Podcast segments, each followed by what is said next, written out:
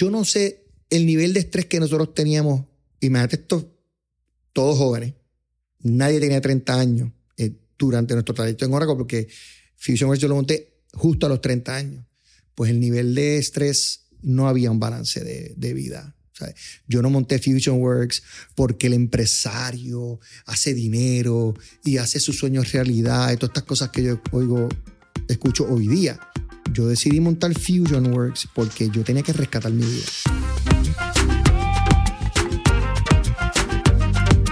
¿Qué es la que hay familia? Mi nombre es Jason Ramos y bienvenidos a Mentores en línea, el podcast donde me siento con personas que han hecho las cosas de manera diferente para obtener resultados diferentes y que así tú puedas conocer quiénes son tus mentores en línea. Gracias por sintonizar el episodio de hoy y ahora unas palabras de las compañías que hacen este episodio posible. El episodio de hoy es traído a ustedes por la familia de Rompón Entregas. Rompón Entregas es la solución de entregas same day para negocios puertorriqueños que buscan fortalecer la experiencia de compra que le brindan a sus clientes día a día. Algunos de los beneficios que usted como dueño de negocio obtendrá cuando se conecta a Rompón Entregas son que su cliente tendrá entregas rápidas el mismo día y también obtendrá comunicaciones automatizadas con detalles de su orden. Usted como dueño de negocio también tendrá un equipo de servicio al cliente personalizado que le brindará un servicio de entregas los 7 días de la semana, enfocándose en el área metropolitana de Puerto Rico, mientras mantienen un costo fijo por entrega, familia. Escuchen eso, costo fijo por entrega. Así que si esto es algo que te interesa para ti, para tu negocio o para el negocio de un conocido, puedes solicitar el servicio de Rompon Entregas entrando hoy a la página web www.romponentregaspr.com Nuevamente, www.ronponentregaspr.com. Jorge Mejía, ¿qué está pasando? Bienvenidos a Mentores en Línea. Bueno, aquí, very excited, bien emocionado de estar aquí contigo. Digo, y ya llevamos un ratito hablando y la realidad es que ha habido una química súper buena. Así que este, me ha encantado estar aquí con, contigo, joven emprendedor, haciendo cosas nuevas, dando espacio aquí a compartir el conocimiento con todo el mundo. Así que estoy aquí ir a contestar lo que tú quieras que yo conteste. Oye, no, agradecido, uno por el acercamiento, dos por la causalidad, porque no una causalidad, estuvimos hablando de momento, llega un mensaje con tu nombre, qué sé yo, como a los tres semanas, un mes nos conocemos, y tu historia. Creo que mientras tuve la oportunidad de poco a poco estudiar un poco quién es Jorge, qué es FusionWorks, plus la hora y media que llevamos de pre-podcast session, que realmente este es como el podcast 1.2 después de lo que llevamos, porque hemos hablado de unos temas increíbles. Creo que hay mucha sinergia, creo que tenemos muchos temas en común. Eh, y empezando quizás por la pregunta, que hablamos un poquito, hablamos un poco de tu inicio, eh, conoces el área donde está el estudio, hablamos un poco de quién es Jorge y qué pasó en su vida ¿verdad? en estos inicios, pero ¿qué tenemos que conocer sobre tu crianza para entender quién es Jorge Mejía? Bueno, antes de eso, estaba pensando mientras hablaba contigo, porque me hiciste un comentario interesante. Tú me dijiste, si hubiese sabido que tú eras así, pues hubiese hecho esta cosa o no hubiese hecho tanto research. ¿Qué, qué tú pensaste de cuando tú me viste, me conociste? Eh, eh, me imagino que estereotipaste y dijiste contra, esta persona es de esta manera, tengo curiosidad. Fíjate, no te puse estereotipo. No, no puse estereotipo. Como que creo que después de 242 entrevistas, lo que he tenido que aprender, porque no es que he aprendido, algo que he tenido que aprender es que tus expectativas de una persona van a ser lo que crea una desilusión o una eh, ilusión, ¿verdad? De manera positiva. So, he, mirado mucho mis entrevistas como que, ok, es una entrevista. El tiempo y la conversación me va a dejar saber cómo es la persona. ¿Te sorprende, no? Sí, porque a veces tú pones una vara de una persona que quizás tú tienes una buena, una buena dinámica con él, has tenido una buena comunicación. Pues tú piensas que esta va a ser la mejor entrevista. Pero de momento llega y la persona se puso nerviosa en el micrófono. Y la entrevista no fue lo que tú esperabas.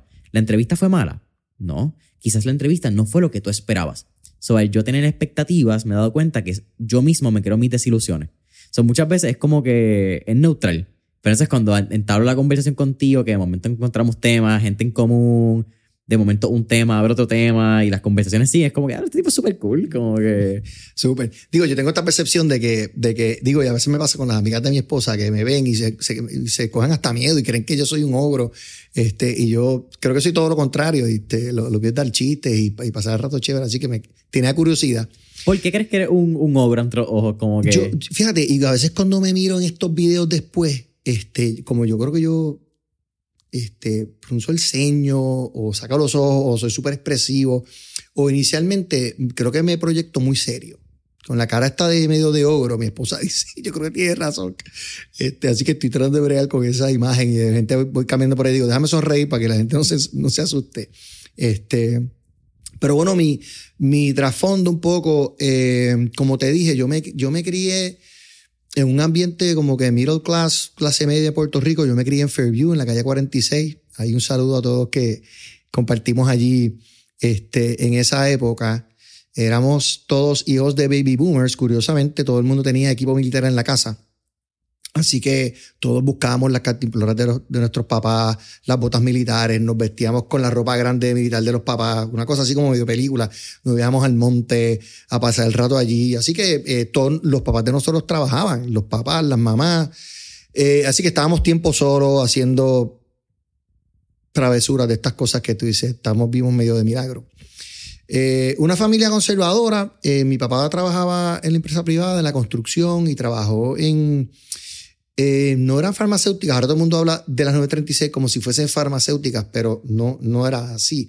Eso empezó con la industria de la aguja, después los equipos electrónicos, después fue que llegaron las, farmacéuticas como tal. Mi papá trabajó en las 936 en Cume, en Humacao, haciendo printers.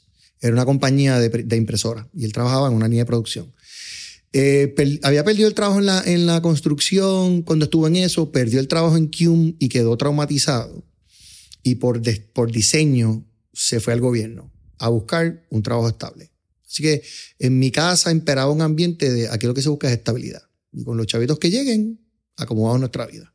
Así que mi casa, no sé, ir a Burger King era como que el lujo más grande. Este, ¿cómo era que se llamaba aquello? En Taco Maker hacían un especial que se llama el Taco Burger los miércoles. Entonces, mami llegaba con eso y eso era como una fiesta. Así que fue un ambiente conservador. Tengo una hermana menor, el Gabanesa, este, que le mando un saludo aquí, aprovecho. ¿Tú eres mayor por cuánto? Yo soy cinco años. Así que había una diferencia bastante grande con mi hermana. Una mujer súper luchadora, ha bregado en esta vida, se fue para Estados Unidos y la verdad que está súper bien. Así que eh, ese es como que mi, mi, mi, trasfondo. Yo estudié en la escuela Sotero Figueroa, por eso te decía que conocí el área, porque yo estudié en Sotero y yo cogía agua de la ama para llegar a Fairview, así que yo caminaba todo esto aquí al lado de tu oficina, hasta University, que después me, me, fui a University Gardens, y que de ahí fue que me gradué. Este, y entré en la UBI. ¿verdad? En mi casa sí había algo bien importante, era, había que ir a la universidad. Como sea, universidad. Yo era un estudiante de niño, fui un buen estudiante. Ya en como en intermedia o en high school, yo creo, no sé si era por el tema de los nerds, yo soy de la época de Revenge of the Nerds, esta cosa, como que ser un estofón no era algo que me inspiraba y en verdad fui un estudiante medio, diría mediocre, pero medio, ¿verdad? Regular son.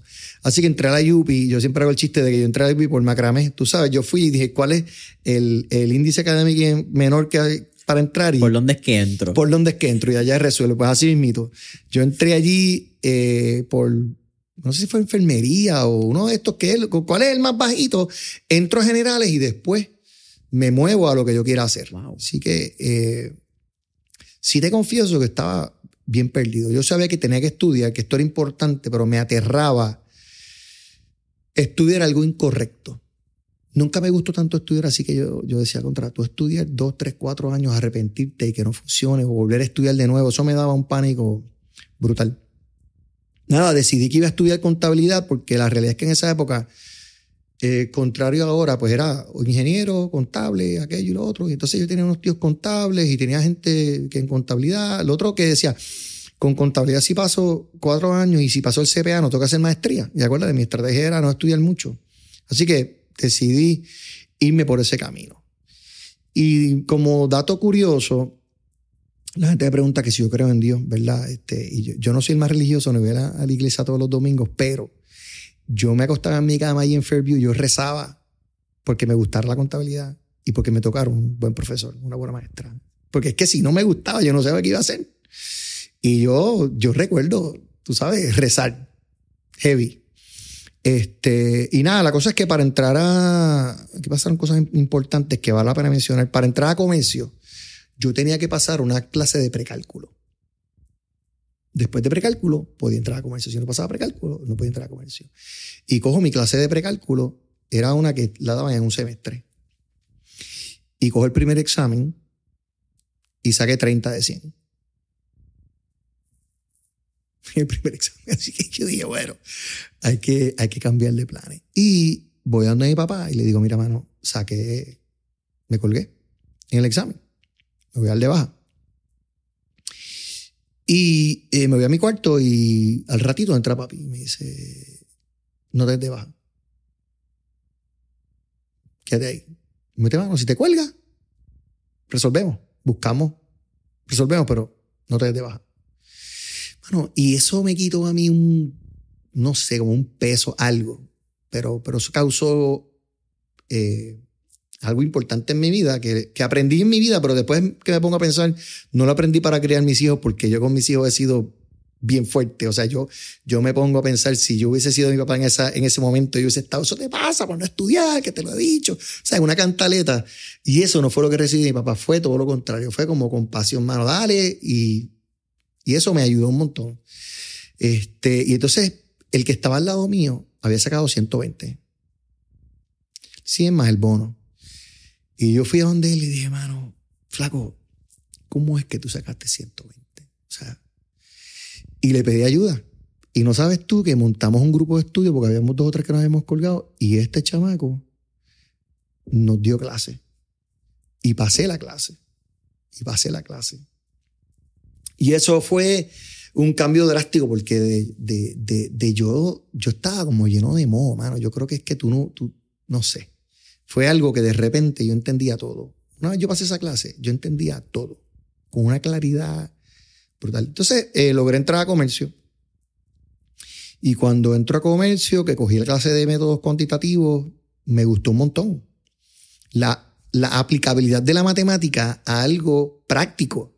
Ah, un promedio, ok, no es sacar el promedio, es mira, tú vas a una tienda y tú ves los zapatos y tú le preguntas a la persona cuánto valen los zapatos en promedio, pues, pues más o menos tanto. Y yo como que todas estas cosas me hacían sentido y fue como, bueno, esto está, esto está súper cool esta clase. Sí, ya no son las X ni las Y ni las Z ni las variables, como esa Y o X representa una solución matemática de algo. En tu vida diaria, en tu vida diaria. Y estas cosas me resonaban y yo, mano, I get it. Y era por te digo, como que yo, una claridad, es como, este, así que, mano, así fue que yo, yo logré entrar a comercio, entro a comercio y entro a mi primera clase de contabilidad. Y yo, bueno, aquí es la prueba de fuego, aquí es que vamos. Y está esta profesora que se llama Marinilka Barros, que yo asumo que está bien porque era joven. Y esta profesora, mano, empieza a hablar allí y yo empiezo era como si yo entendiera cómo funcionaba el mundo. Y decía, diantre, mira, mira, o sea, me gustaba ese idioma. Dice, este es el idioma de los negocios. Esto es lo que la gente que tiene negocio maneja.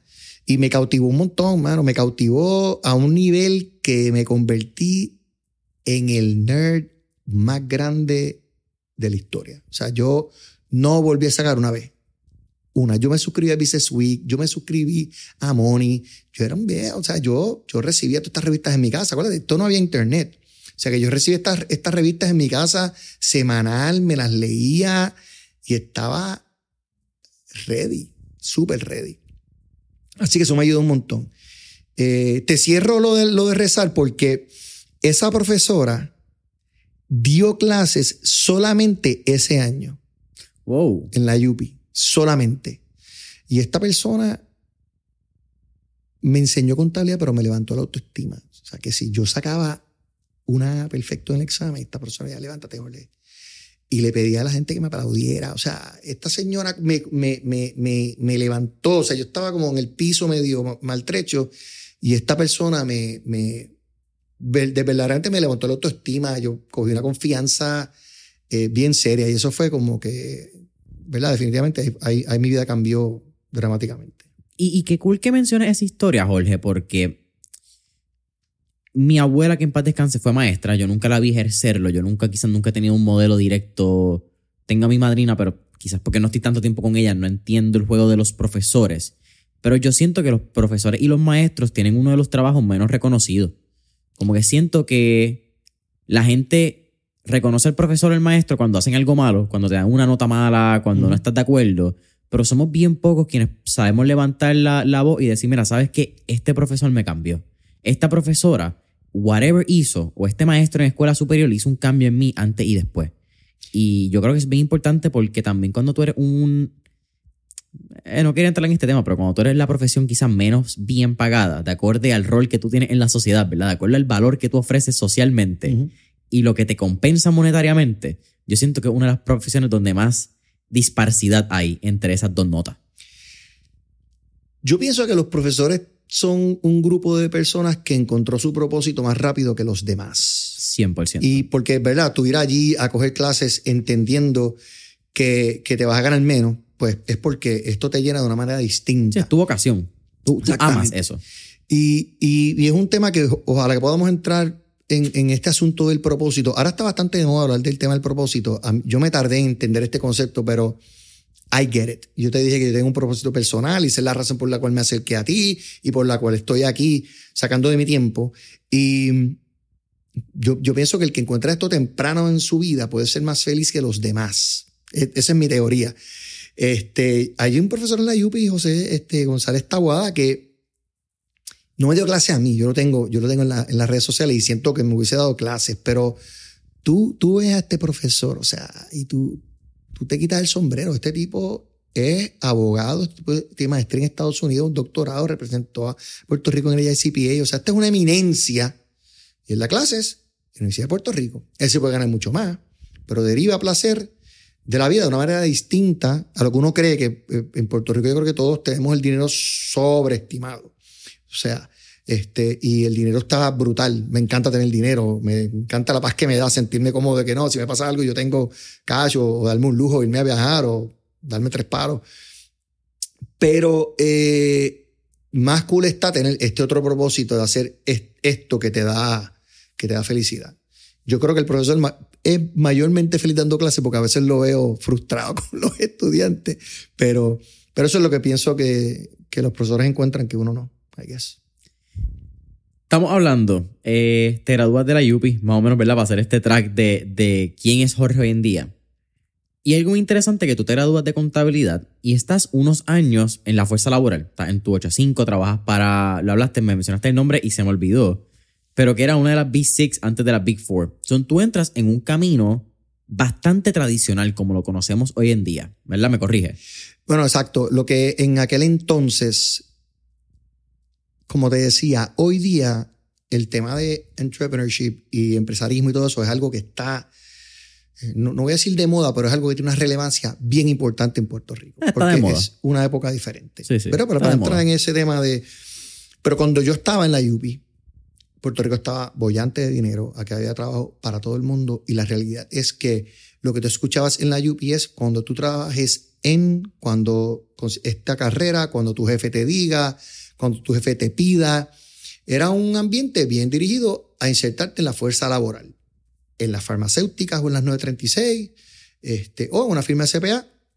Y en esa época, eh, ahora se habla de Big Four, en esa época se hablaba de lo que eran las Big Eight, que en el momento que yo estaba eran Big Six. O sea, hubo Big Eight, no sé si antes de la Big Eight habían Big Ten, ¿verdad? Eso nunca lo he escuchado, pero las Big Eight se habían convertido en las Big Six y si tú estudias contabilidad, entrar en una Big Six era lo más importante. Eh, y una de las Big Six era Arthur Anderson. Pero lo importante de esto, fíjate, y yo, a mí me gusta hablar de esto. Yo sabía que había un montón de gente que estudiaba contabilidad conmigo que estaban enfocados en entrar a una Big Six. Pero yo no. Y la razón por la cual yo no estaba enfocado en entrar en una Big Six era que yo creo que realmente yo entendía que eso no era para mí, que eso era para este otro tipo de personas que yo no sé quién, e, quiénes eran, pero yo no sentía que yo podía entrar a una Big Six. Y yo me gradué magna cum laude. Yo cuando te dije que no saqué una B más, es que yo no saqué una B más. Yo me gradué magna cum laude, yo no sabía lo que era eso. A mí me llegó una carta, mira, tú eres magna cum laude. O, o yo no sé si fue en la graduación que me dio la medalla, no me acuerdo. Pero yo no entendí esto magna, suma. En, eh, eh, en la escuela que estudió mi hijo y en la tuya, eso se hablaba todo el tiempo, quiénes son magna, suma. Yo no sabía nada de eso. Y yo no sentía que, que eso de Arthur era para mí, o la Big Six. Yo estaba haciendo internado. Yo hice internado en una firma local y soy internado en Banco Popular. Y por poco me quito de la contabilidad. Cuando hice ese internado, yo dije, mano. ¿En Popular o en la local? Las dos. Las dos. El, en la local, el trato era bestial. Entonces me pusieron a hacer cosas bien sencillas. Acuérdate, yo era el nerdo, yo estaba, mano. Entonces me pusieron a hacer la contabilidad de un, doctor y el, eh, hacer data entry. Y en Banco Popular me pusieron ahí a hacer reconciliaciones de cuentas gira. O sea, los consejos que me daban los jefes que tenía ayer era que cogiera una, una, una sumadora y me pusiera a sumar los números de la, de la guía para coger velocidad en el data entry. Tú sabes, eso es algo que hoy día tú no te imaginas, pero antes esos contadores eran con, la, con las máquinas de sumar sin mirarla. Entonces me ponía a entrenar así. Y yo decía, mano, pero si yo, yo estudié contabilidad, todas estas cosas y los estados financieros de Coca-Cola, ¿dónde está todo eso? Así que estaba súper frustrado. Decía, mano, todo. O sea, finalmente pasó lo que yo no quería que pasara. ¿Qué voy a hacer ahora? Y un día en mi casa me llama este, esta persona, Dios mío, me toca acordarle el nombre porque es una persona bien interesante. Tranquilo, eh, Prats. Me llama Ivonne Prats. Y me empieza a entrevistar, pero como que no me explico de dónde me llamaron. Y yo dije, esto es una CPA que quiere que yo vaya a la marquesina de su casa allí a, hacer, o sea, y, y, sentí que, que, yo la estaba como que, no maltratando, pero yo, y me dice, pero tú sabes de dónde te hablan. Y yo, no, como que de dónde me hablan. dice, no, es de Arthur Anderson. Y yo, anda. O sea, que Arthur me llamó, me invitaron a una entrevista y, y bueno, hice la entrevista bien y entré a Arthur Anderson. Este, tengo, tengo otra historia que yo creo que es importante zumbarla porque creo que porque estamos sharing knowledge. Así que las experiencias que he vivido en mi vida las doy para que, para que quizás los más jóvenes anoten. Yo sabía que yo tenía una debilidad con mi inglés. Yo estudié en escuela pública y el inglés, pues yo sabía que no era mi fortaleza. Y la verdad que nunca me, me había enfrentado a una entrevista en inglés, a una conversación en inglés y estaba con un estrés brutal. Yo trabajaba en Specs Music en Plaza Las Américas y la jefa de nosotros era americana. Yo hablaba con ella, pero no era la que tenía conversaciones. Pero ellos, cuando yo renuncié, me hicieron una tarjeta y ella escribió en la tarjeta y todo el mundo me felicitó y ella puso en la tarjeta, gracias por dar el 150%, tú sabes. Y yo tenía ese, ese asset. Y cuando vaya a la entrevista, vaya a la entrevista en inglés, yo le voy a dar a la persona de esta tarjeta que yo tengo aquí, que si la quiere ver. Y dicho y hecho, me dice, mira, Jorge, ¿tienes problema con que nos movamos en inglés? La entrevista. Y yo, no, claro, por supuesto. Y cuando empezamos a hablar, yo le digo, casualmente, mi ex jefa era americana y me hizo una tarjeta de despedida. ¿La quieres ver? Y Von Prats me dice, claro, déjame verla. Leyó la tarjeta y siguió la, entrevista en español. O sea, la entrevista en inglés nunca ocurrió. Pero a lo que voy es, y, tú tienes que ir preparado. Y hablamos ahorita de esto, tú tienes que ir allí a ganar. Tú tienes que tener tus fortalezas, tus debilidades y tú tienes que, que buscarle la vuelta cómo es que tú vas a contestar a esta pregunta o cómo es que tú te vas a manejar. Y, bueno, fue un proceso de entrevista súper bueno. Ellos yo salí de allí y decía, diantre, esta gente me conoce a mí mejor que yo, o sea, con las preguntas que me hicieron. Nada, entré en Arthur Anderson y entré otro mundo, o sea, ahí mi vida empezó a cambiar dramáticamente desde que empecé en la firma.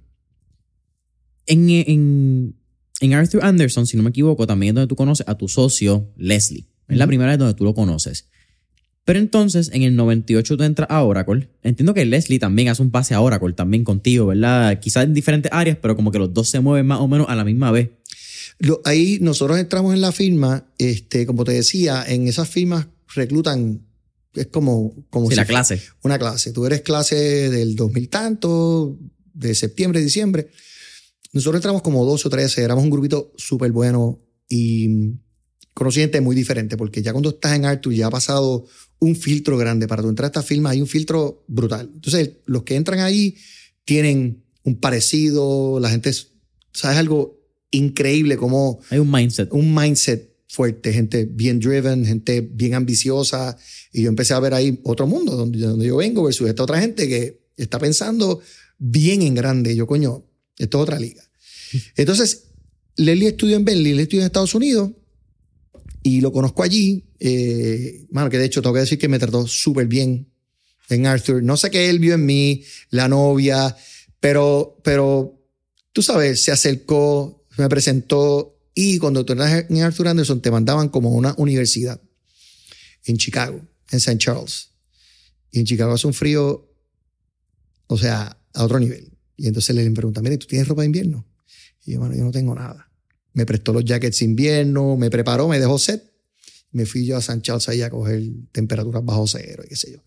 Así que nosotros nos conocemos allí, pero tomamos caminos diferentes. Él le apareció una oportunidad en Oracle. Yo creo que yo me fui primero. Apareció esta oportunidad en Cellpage. Y para ¿verdad? hacer un poquito de historia. Lo hablamos, los los beepers. beepers, ¿verdad? Porque la audiencia quizás no sabe lo que es. Antes de los celulares, pues estaban los beepers. Y el carrier más grande de Puerto Rico ahora se llamaba Cellpage. Y Cellpage tenía una subsidiaria en Costa Rica y tenía otra subsidiaria en Argentina. Y el dueño tenía unos planes de crecimiento en Latinoamérica y monta una división internacional. Y yo entro en esa división internacional. ¿Qué hacíamos nosotros? Ver las operaciones del extranjero, en este caso Costa Rica, y a mí me tocaba evaluar compañías para comprar en México. Así que yo tenía 20, 25, 26 años y yo estaba viajando a México a hacer un due diligence, a ponerle valor y valorizar esta compañía. O sea, ya, ya, ya no era que la autoestima mía estaba alta, ya era que estaba rayando en un nivel de prepotencia y arrogancia interesante. Pero qué interesante este tema, y mala que te interrumpa, porque en FusionWorks tú regresas a México.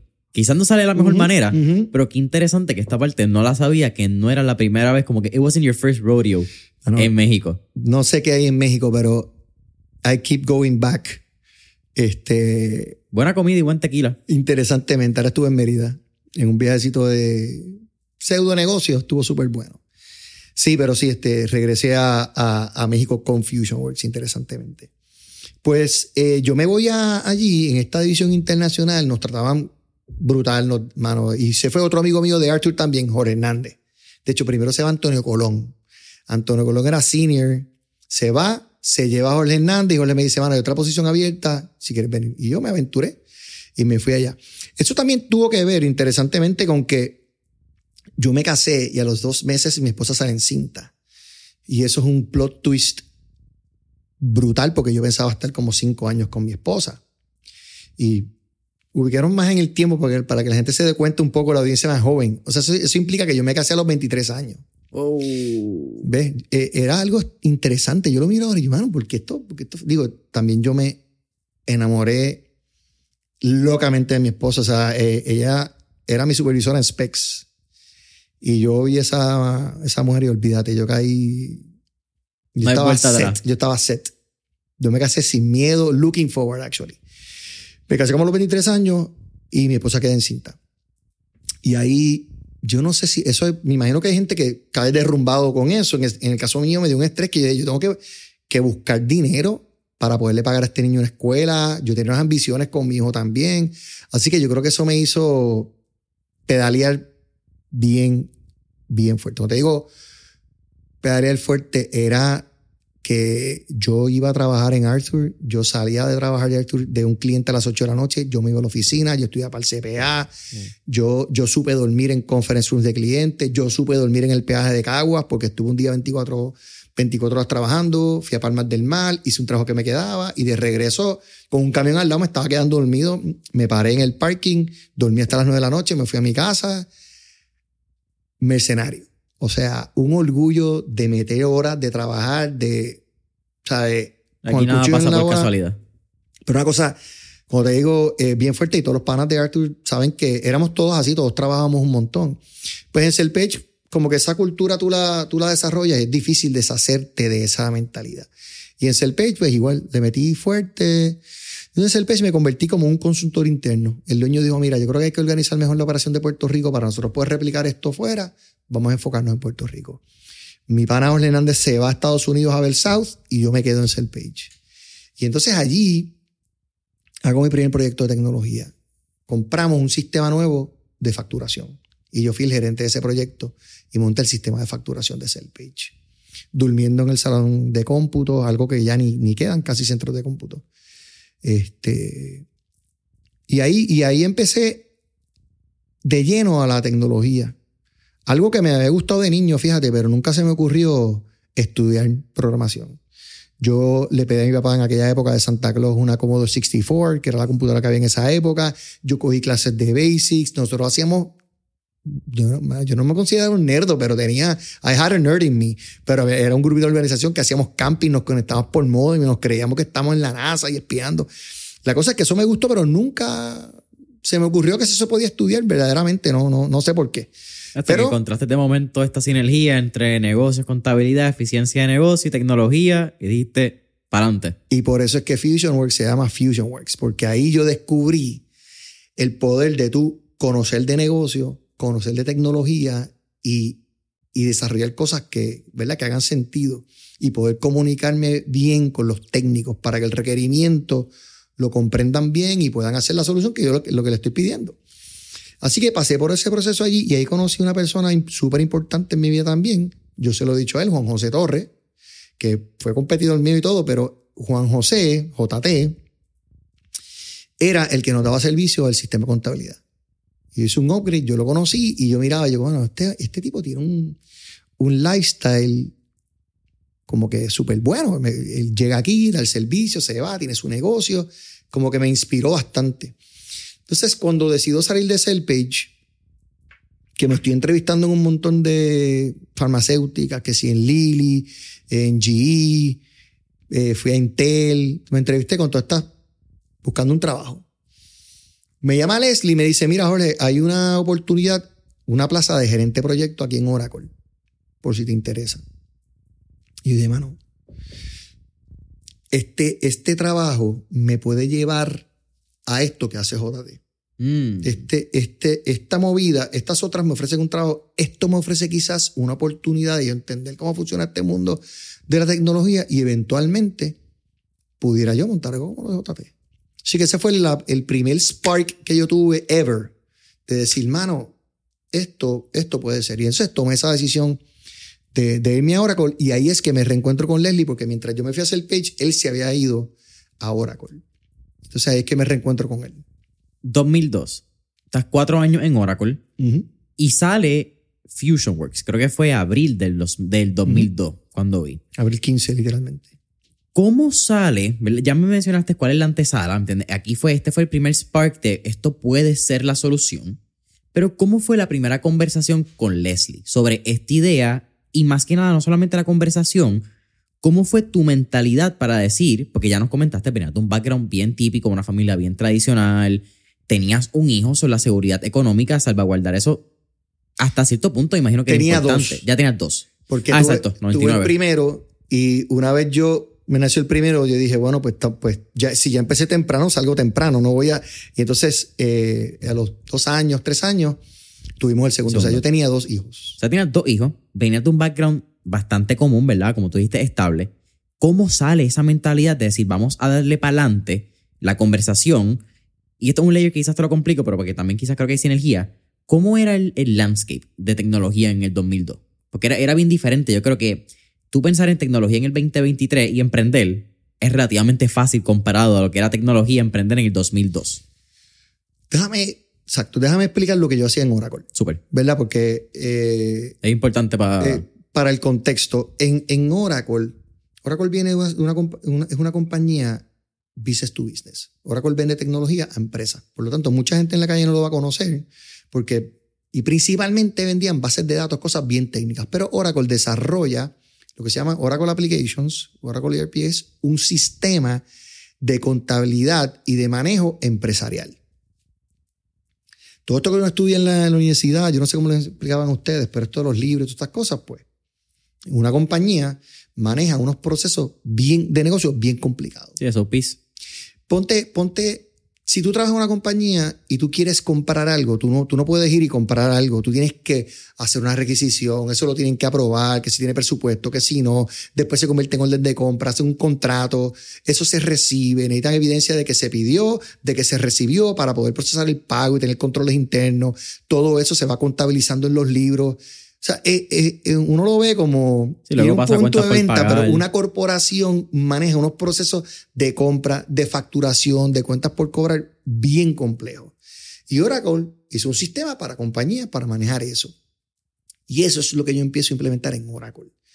Obviamente era importante tener un background de contabilidad. Pues yo llego a Oracle y para que la gente tenga perspectiva, en ese entonces tú llegabas a Oracle y te mandaban siete semanas a San Francisco a coger training de ese software.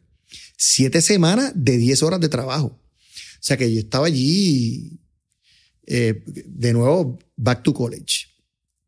Así que eh, aprendí a hacer eso y then para perspectiva, en mi primer proyecto, 26 años, era montar Oracle en el Banco Central de la República Dominicana. El Banco Central de la República Dominicana es quien hace el dinero.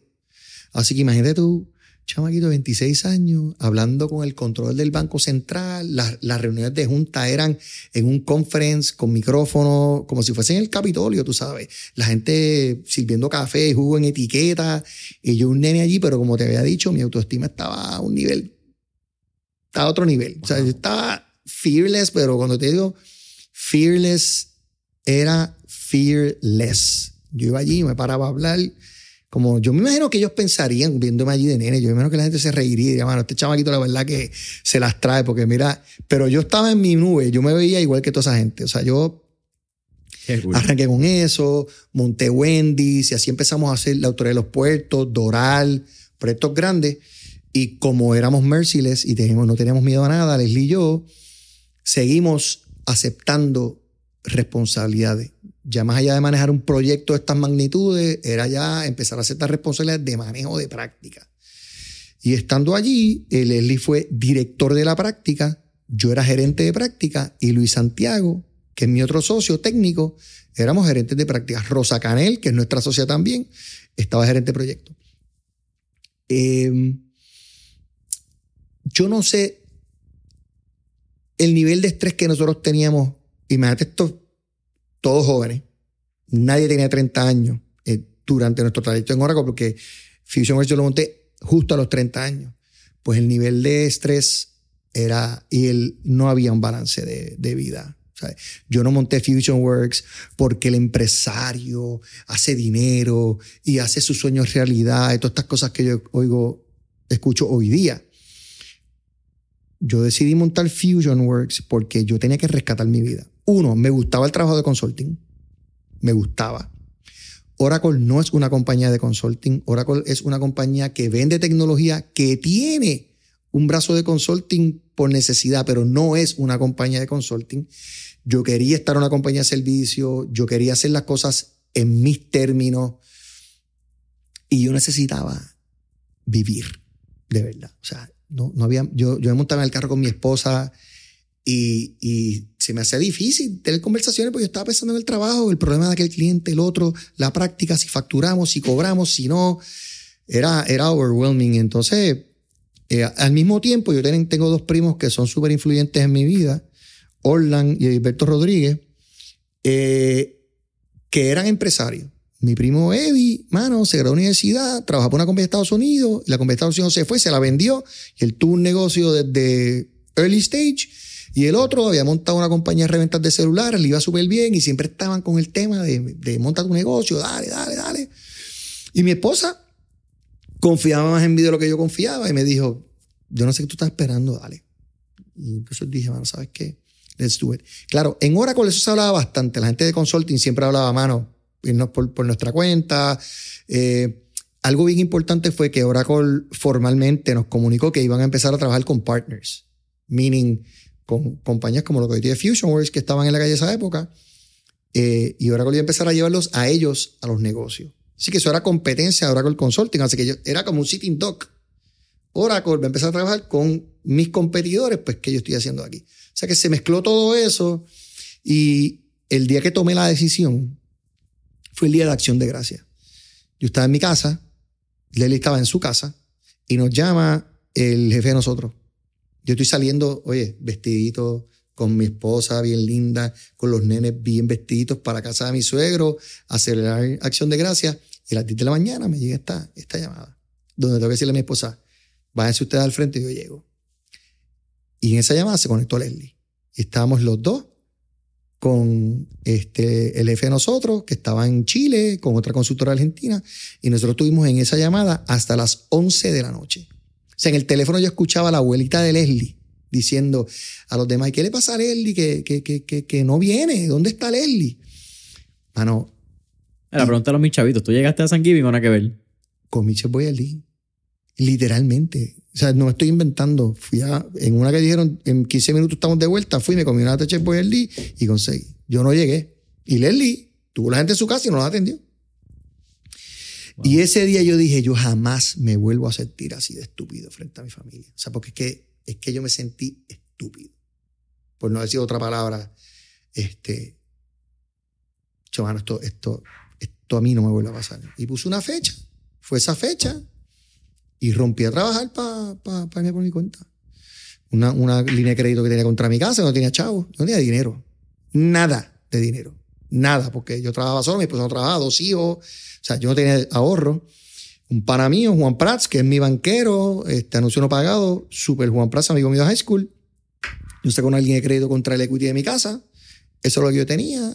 Y, y a trabajar para irme. Renuncié, se formó un revolú, fue un, todo un drama. Este, y arranqué desde cero, mano, ahí, este...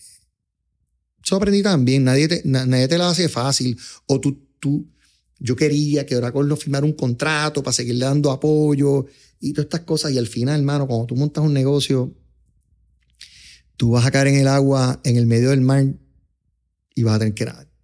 O sea, yo no, en mi experiencia, ¿verdad? No sé, pero mi experiencia fue así. Háblame de, de esto, porque, y también tratando de atar un par de puntos de lo que hablamos en el pre-podcast session, porque creo que son bien importantes, porque honestamente yo creo que tuvimos un podcast increíble en, en el pre-podcast. Y es que hablamos de la diferencia de tú crear un producto, tú tener o vender un producto que te guste que le guste a tus clientes, que sea bueno, versus un producto que tenga un retorno de inversión y la gente esté dispuesta a pagarle, a, a meterle dinero a esa solución, ¿verdad? A ese producto. Eso fue algo que tú batallaste en los inicios de FusionWorks, como que entender cuáles eran los programas que ustedes iban a proveer, cuáles iban a ser los servicios que, que iban a atacar. ¿Cómo fue montar el negocio? Porque yo entendería que 20 años después, ustedes cumplieron 20 años el año pasado. Suena pasado, fácil. Exacto, eh, vamos a cumplir ahora 22 en abril. Exactamente. Pues mira, eso que, que estábamos hablando en el podcast, yo lo aprendí tarde en este tema de empresarismo, como te dije, en el curso este de iCore que a Guayacán. Porque dentro de FusionWorks tomamos una decisión en un momento en el tiempo y se abrió una oportunidad de hacer un producto. Nosotros siempre, siempre hemos vendido consultoría, horas hombre. Y se dio la oportunidad de hacer este producto. Y como era un producto, yo dije, ¿sabes qué? Me voy a coger este curso con Guayacán porque nunca he manejado un producto y voy a hacer ese, voy a pasar por ese proceso. Y ahí que estuvimos hablando de, de que una cosa es tú creer que tu producto es buenísimo y otra cosa es que la gente te diga que lo compraría y otra cosa bien, bien, bien, bien, bien diferente es que te paguen por el producto. Son tres etapas bien, bien diferentes y a la hora de lanzar un producto al mercado es importante hacer ese, ese research, ¿no? Y lo que hablábamos era que no importa la opinión que tú tengas de, de, tu producto y lo que tú creas que puede resolver, que las respuestas están en la calle y lo importante es que ese research se debe hacer de una manera de, una manera distinta, que no es vendiendo el producto, sino es tratando de entender qué hace que esa persona que está frente a ti no duerma por la noche. Y qué, qué es lo que esa persona estaría realmente dispuesta a pagar por ese producto. Yo creo que ese es un error común que hace la gente que quiere montar un negocio o quiere hacer un app. Hoy día todo el mundo quiere hacer un app. Y no, yo tengo un app y, y posiblemente todo, todo, el mundo quiera tu app. No importa. It's just another app. Si está ahí, la uso. La pregunta es si esa persona va a pagar el dinero que hay que pagar por ese app que tú vas a hacer para que sea sustentable y deje dinero. entonces son cosas bien, bien distintas. Eh, eso yo lo aprendí bastante de hard way porque hice el producto, tengo unos clientes que lo usan bien brutal y no pueden vivir sin él, pero no lo he podido vender más. Así que tengo un reto ahí, lessons learned de la vida. ¿Qué pasa? Mira, por ejemplo, por traerte quizás una aplicación y un producto bastante directo. Las aplicaciones como MyFitnessPal, que son aplicaciones donde tú puedes traquear tus calorías, etcétera, que traquean más o menos tu alimentación. Eso es una aplicación súper útil. Es una aplicación que mucha gente utiliza. Ahora, dime que yo tengo que pagar $4.99 mensual por hacer eso y voy a buscar un competidor que me lo haga de gratis. Yo no voy a buscar ese premium. Pero es una aplicación esencial. Simplemente que yo no estoy dispuesto a, a pagar por esa solución. Es una solución que en teoría suena súper bien, pero requiere del usuario, de que lo ponga. Pues yo en enero 1 vengo con todas a rebajar 40 libras este año, full, empiezo a usarla, ya en febrero no la llené, ya en marzo tampoco, verá, estos 5 pesos ya, o sea que posiblemente tengamos, son consideraciones que hay que tener. Claro. Entonces dentro de eso, esa aplicación va a tener un uso, pero es un nicho importante que tienes que saber quién es el tipo de persona que tiene la disciplina, que lo hace y que verdaderamente, y cómo tú llegas a ese mega nicho que es el que tú tienes que atacar entonces eso, requiere toda una, unas destrezas, no sé, un entendimiento. O sea, no es tan fácil como tener solamente una buena idea. En realidad lo que yo he aprendido con el tema este de hacer productos es mucho más complicado y manejar productos de tecnología que cambian, que evolucionan, que tienes que estar invirtiendo dinero de, gente que está haciendo coding y después quién es el dueño de ese código y después quién conoce ese código y qué pasa si el programa se me va. O sea, hay un montón de consideraciones y cuando tú programas a mano arreglas una cosa y se daña otra. O sea, eh, eh, tienes que tener una estructura gigante para manejar eso. O sea, es que mucha gente por ahí está como que no, yo tengo un app, tengo esta idea, pero detrás de todo eso hay un, hay un andar grande. En el caso de nosotros, cuando yo monté, cuando montamos FusionWorks, yo no tenía un plan muy claro. Yo, yo dije, mano, ¿sabes qué voy? Y Oracle, cuando vendan un cliente que es un cliente pequeño que Oracle Consulting no puede ir, yo voy con ellos. Algo así, qué sé yo. Porque no quería competir con Oracle. Yo no quería meterme en los clientes de Oracle. Y por eso era el acuerdo. Mira, yo no quiero meter en tus clientes porque no quiero competir. No me hubiese gustado que me hicieran eso. Que se me fuera un empleado o alguien yo estando en Oracle y compitiera contra mí. Así que era como que yo me tengo ir. Este, este es el negocio que yo propongo que hagamos, yo no compito contigo en estas cuentas, te doy estas tarifas para que tú hagas margen, me dejas quieto y yo vendo con los vendedores de Oracle en clientes nuevos. Esa toma de decisión de respetar el negocio de otras personas, ¿verdad? Que puede ser simplemente respetar las habichuelas de Oracle o de, de tus compañeros. 21, 22 años después, ¿cuán esencial tú crees que ha sido para el éxito? yo pienso que es súper esencial. Yo, yo, yo, pienso que nosotros de buena fe queríamos firmar este acuerdo y yo quería firmar este acuerdo con Oracle de buena fe, pero Oracle lo vio de otra manera y no lo firmó. Pues, pues, pues perfecto, yo, yo estaba en paz de que, que Oracle no quiere este acuerdo, pues entonces, pues entonces esto está abierto, perfecto. Y ahí fue que yo empecé a hablar con clientes de Oracle, a buscar proyectos dentro de esos clientes, pero yo me fui con la mente clara. Mano, yo creo que si tú estás haciendo algo que tu principio te dice que no, que no debes hacerlo, es porque no debes hacerlo. Así que yo preferí, optar por eso. Estuve en muchas conversaciones con, con, personas en Oracle que me decían que eso iba, que no me preocupara y que después, después no se dio. Pero me fui con mi mente clara. Me fui con mi mente clara de que yo no fui, me salí para quitarle a este cliente. No hablé jamás con un cliente de Oracle antes de irme que esas son cosas que a mí me han hecho. Sabes, que tú confías en un gerente y el gerente de repente no te das cuenta que estaba hablando con ese cliente porque pensaba montar su kiosco. Me pasó una vez nada más, pero me pasó. Este, así que sí, sí, yo creo que la ética y tú hacer las cosas este, con claridad, con, con transparencia, que es una palabra que a mí me encanta. O sea, esto es lo que hay. Esto es lo que estoy pensando. Hubo gente en hora que me dijo, ¿por qué te vas? Tú aquí tienes una carrera importante. Y yo, mira, mano, yo, yo, yo no, mi salud eh, no me lo permite. O sea, esto es, de verdad que el, ambiente en ese momento era, era bien agresivo. Sí, hoy suena quizás común, pero por mi paz mental, esto era lo correcto. Sí, sí, sí, era vital. Mano, yo tengo cuentos de cosas que pasaron ahí, pero mi socio también éramos jóvenes. Yo, o sea, yo no, yo no quiero decir que Oracle era así o asado. Yo no me pongo a pensar mi perspectiva, la madurez que yo tenía a los 27, 28 años. Ya estas conversaciones están dándose a los 29, porque yo monto eh, FusionWorks a mis 30. Pero quizás asumimos demasiadas responsabilidades de las que podíamos manejar para el nivel de madurez que teníamos. ¿Sabes? Esto era una, Esto era un negocio de veintipico millones de pesos. Nosotros hacíamos todo, desde contratar, cobrar, hacer propuestas. Era un, ah, no, era heavy lifting. Así que eh, esa responsabilidad que teníamos mentalmente no estábamos ready para, yo no estaba ready para manejarla y tenía que, que salir y hacer otra cosa. Y así fue lo que hice. Muchas cosas pasaron por mi mente porque este riesgo de... Una cosa que sí me, me, me, me ayudó un montón en la noche antes, porque yo creo que yo me iba a morir, te estoy diciendo, yo, yo, yo, yo, estaba, ¿qué tú has hecho? O sea, yo, me, yo pensaba que yo iba a morirme. Y me acordé de que, de que yo tenía este pana que tenía este súper trabajo y lo votaron.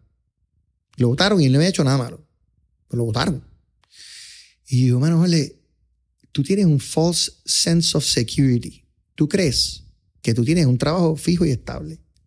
Pero es que a ti te pueden votar mañana. Y eso pasa todo el tiempo. Y tú lo que estás es en una zona cómoda mental, pero tú no tienes ningún tipo de seguridad. No, no, no existe. Y mañana el sol va a salir. Mano, pensé en eso Empecé al otro día y no miré mi cuenta de banco más. Yo rompí a trabajar. Trabajar, trabajar. Yo no miraba mi cuenta de banco ni loco. Yo dije, tu vida va a ser normal.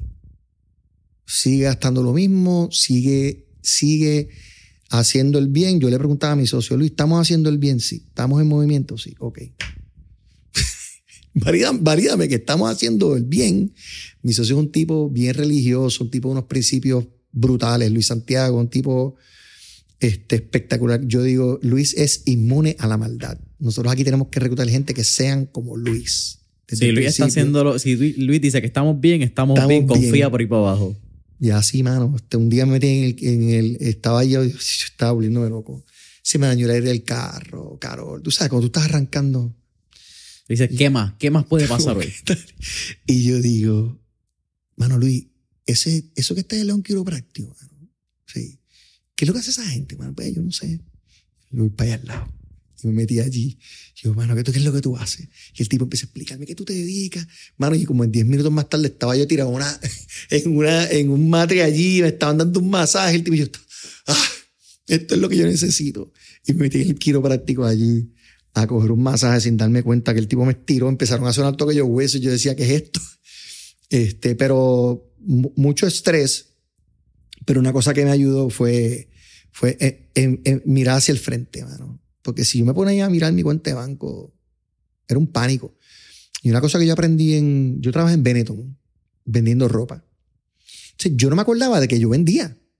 Yo monté Fusionworks yo miraba a los vendedores como un poco distinto, como que un vendedor, yo soy consultor y como que no me veía como un vendedor. Pero en, en Benetton, que no sé si lo que es Benetton, pero Benetton es una tienda de ropa italiana que tiene una presencia bien fuerte en Puerto Rico. Existe todavía, la puedes buscar, Benetton, y en Europa, etc. Es una, una tienda de ropa italiana, tenían tienda en Plaza de las Américas, y yo trabajé en Benetton.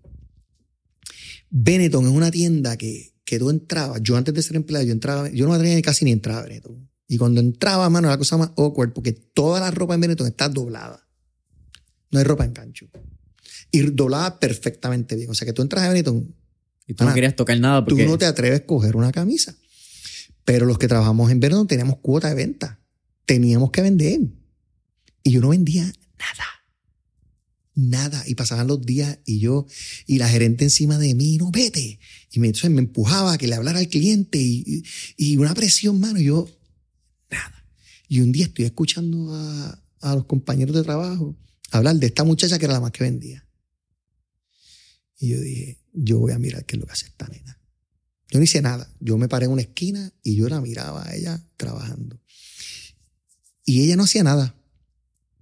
Mira lo que ella hacía. Llegaba la gente, así perdidos, como que no saben tocar nada, y de repente la gente está mirando algo, y ella iba, cogía la camisa, la sacaba, la desdoblaba, se la ponía en la mesa y le daba la espalda. Eso es lo que ella hacía. Y una vez eso estaba ahí, la gente venía, mira. Y ella venía a la otra, y ya en tres minutos la gente se sentía cómodo con ella, y cobraban ropa. Y yo, eso es lo que yo voy a hacer. Oye, flaco, vendí todo el tiempo. Y es que si, si al que tú le vendes detecta de tu parte la más mínima ansiedad de que tú le quieres empujar algo o de que tú estás vendiéndole para hacer tu cuota o de que tú estás pendiente de la comisión, si, si, si esa persona que está al otro lado detecta el más mínimo grado de eso, tú no vas a vender.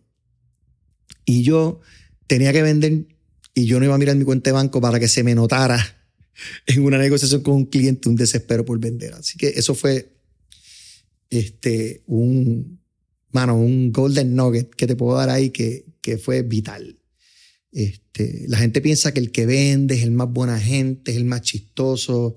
El que vende es el que le preocupa lo que vende. El que vende es el que le preocupa verdaderamente ayudar a ese cliente. Esa persona vende. Así sea aburrido, así sea este, feo, lo que tú quieras. El que vende no es el más lindo, ni el más chistoso, ni el más buena gente, ni el que lleva al cliente a beber, a comer. Descarta todo eso. Nadie saca un peso de la cartera para darse. La gente saca un peso de la cartera porque esta persona le importo, yo le importo. Y esta persona sabe que me puede resolver y ese problema yo lo quiero resolver. Y eso eh, es vital. Y entonces, como que esa actitud me ayudó a calmarme, a seguir, a confiar y empezaron a caer las oportunidades. Empezaron a caer las oportunidades y una vez firmé con un cliente, iba al otro, le decía que firmé con este, que nos dio este tal proyecto para hacer tal cosa. Y, mano, y no te puedo explicar cuánto vendimos, o sea, estábamos sold out los que éramos y reclutando y desde el día uno. Así fue. Hay algo bien interesante que tú has mencionado, que es que ustedes están en el ala de servicio. Ustedes ven, son un B2B mayormente, donde son un business to business, que ustedes proveen horas hombres, consultoría, servicio. Y yo creo que, no sé cuán, ¿verdad? Tú me puedes corregir, pero que en los pasados 10 años, o sea, la ala de consultoría, quizás probablemente desde tu época, ya 30 años, pero ha sido como que ongoing. Cada vez hay más consultores, sea de mercadeo, eh, finanza, ahora tú tienes tus CFOs independientes que hacen microconsultoría, tú tienes tus abogados que solamente son consultores, como que el ala de consultoría creo que como término, vender servicio, se ha convertido algo más popular o algo más cotidiano, porque no quiero llamarlo trendy, yo creo que es lo que lleva muchos años, simplemente que ahora es más, eh, porque ahora somos, ahora todos queremos ser cuenta propista, todos queremos ser nuestro propio jefe, y yo creo que por eso es que todo el mundo llamó a ser consultores que no es lo mismo ser empresario. Tú puedes ser tu propio jefe y tener tu compañía. De acuerdo. Y eres, por eso es que a mí me gusta la palabra cuenta propista. Porque ahora todo el mundo es entrepreneur. Y ese es el bio de ahora, todo el mundo en Instagram, empresario. Tú eres una persona y tú eres tú, eres un cuenta propista. Tú eres tu propio jefe. That's it. No hay mucho más que hablar. No, yo pienso exacto. Eres un desempleado que, que busca... Que está buscando, exactamente. y, igual, o sea, no, no, no, por, no por subestimar, ya yo creo que el tema de empresario y estas cosas y tener una empresa ya conlleva una, una necesidad de administrar algo, de administrar unos recursos. Y entre esos recursos hay gente, hay activos, hay propiedades, ¿verdad? Y ya... No es lo mismo ser un emprendedor. por tu cuenta, que es muy válido y es un estilo de vida súper cool. Tú tienes tus clientes, tú tienes tu cartera, pues te administras a ti. Y puedes ser un emprendedor, fíjate, ahí. Yo pienso que quien tiene una es un emprendedor. Es un emprendimiento, es diferente a montar una empresa, son cosas diferentes. Yo, la realidad es que, es que me, pongo a pensar en tu pregunta y es interesante. Siempre han existido los abogados y siempre han existido los CPA y los ingenieros que son consultores que tú lo tienes que contratar porque tú no vas a tener eso, esa, ese tipo de personas in-house y tú no puedes tener todo esa expertise. Así que tú tienes que ser en la calle. Yo creo que hoy día hacen falta, para manejar un negocio, hace falta un montón de especialidades, hermano. O sea, este, yo estoy contigo, te escribí, mañana tenemos una reunión del tema de social media pues capaz que yo quiero hablar contigo de social media, de cómo usar los blogs de mi compañía, una cosa bien particular, y otra persona es la que hace el website y otro es el que hace y me documenta un business case. Y entonces, como que para tú moverte y crecer, escalar una compañía necesitas un montón de destreza. Si tú tratas de tener todo eso in-house, no hay manera. Entonces, eh, tecnología. Bueno, para tu correr un negocio necesitas un montón de aplicaciones, no es una. Lo que yo monto es una parte el ERP, que es súper complejo. Si tú tratas de tener el peritaje que yo tengo in-house, mano. Te va a costar un FusionWorks in-house. Te va a costar y no lo vas a lograr. Porque, ¿Sabes por qué? Y esto me preguntaban el otro día. Es que por dar un ejemplo de un banco, si tú eres un banco y la gente quiere estar en el banco, la gente quiere trabajar en cosas de banco. La gente que te, el que tú pongas experto en aplicaciones y sistemas va a quererse mover al banco, va a quererse mover al negocio. Eh, mientras que la gente que yo, que yo contrato son gente que lo que le gusta es la consultoría, lo que le gusta es la tecnología, lo que le gusta es otro perfil. Eh, tú, no, tú, tú vas a estar siempre rellenando esa posición. La tuve, es experto, se fue. ¿Y ahora qué hago? Vuelvo y contrato a uno, vuelvo y que aprenda. Es difícil, tú mejor sales. ¿Sabes qué? Tú que te dedicas a esto, hazte cargo de esto. Y, y, y es una manera más eficiente de hacerlo. Si tienes a todo el mundo in-house, no vas a tener la especialidad. Lo otro, lo otro que te digo, mano, con el tema de, de, de la pandemia, que fue lo mejor que nos pasó a todos, yo creo, es que tú tienes acceso al mejor talento para cada cosa porque tú no estás ya subeditado al 100 por 35. Tú necesitas, mano, a un experto en este módulo, en este asunto en particular. Tú lo encuentras en Chile, tú lo encuentras no sé dónde, y tú puedes tener equipos internacionales multidisciplinarios que te hacen un trabajo brutal. Lo que yo estoy haciendo ahora, yo no lo puedo hacer solamente con puertorriqueños, no es posible. No es posible porque la gente, antes la gente montaba cinco módulos de lo que yo vendo cuentas por pagar, cuentas por cobrar, general ledger, activo fijo y compra. Montaban eso, estamos. Ya los clientes montan eso en nada, ya no hay que dar mantenimiento a todos esos esclavos, ya no hay que montar palchos, ya esas cosas no se dañan. El cliente está, ¿qué hago? Bueno, pues vamos para demand planning, vamos para supply planning, vamos para expense report management. Entonces, tienes que aprender todo eso. Como tú con una compañía vas a tener todo ese peritaje, pues, mano, estás aliado, buscar gente, y el cliente confía en ti, en que tú le vas a, manejar, todo eso y que tú eres experto consiguiendo todos esos recursos. Porque imagínate el cliente tratando de conseguir toda esa expertise. Pues, pues, tú eres como que un broker y amarras toda esta pieza, pero tienes que nutrirte de gente de afuera. Este, así que, más o menos ese, no sé si contesté tu pregunta o me fui, pero... Me parece fascinante porque la parte de, de consultoría, como estábamos hablando, algo que que ha sido como que ongoing, pero a nivel de la parte de servicio, también ustedes comenzaron a exportar en un momento. ¿Cómo fue ese proceso? Porque algo que tú y yo estábamos hablando también en este pre-podcast session es que cuando tú trabajas en Puerto Rico, pues de cierta manera las empresas se han convertido como que en este Cuca Gómez donde una cartera de servicios puede ser aplicada a muchas industrias, quizás porque en Puerto Rico hay uno, dos, tres proveedores de todo eso. Sin embargo, cuando tú vas a Estados Unidos, Quizás tú tienes una persona de esa misma industria que se especializa en dealers. Otra, lo que estamos hablando quizás en farmacéutica. Y este niching down, yo siento que en esta conversación de mercadeo digital moderno, donde todo el mundo quiere tener su propia agencia, siempre hablan de eso. Pero en Puerto Rico los modelos de niching down funcionan diferente porque tú mencionaste ahorita, mano, no, no, tiene nada que ver ni con colones ni nada, tiene que ver con lo que se llama área geográfica, territorio físico.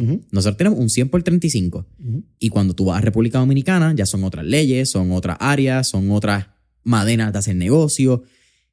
Tenemos unas limitaciones geográficas, punto. punto. ¿Cómo ha sido eso? ¿Y cómo fue entender esa limitación geográfica que te pone una limitación mental y llegar al juego grande, como fue México, que ustedes tuvieron un, como le llama eh, los fuck up nights, ustedes tuvieron un fuck up en México. ¿Cómo ha sido ese proceso? Un blunder, exacto. Mira, em,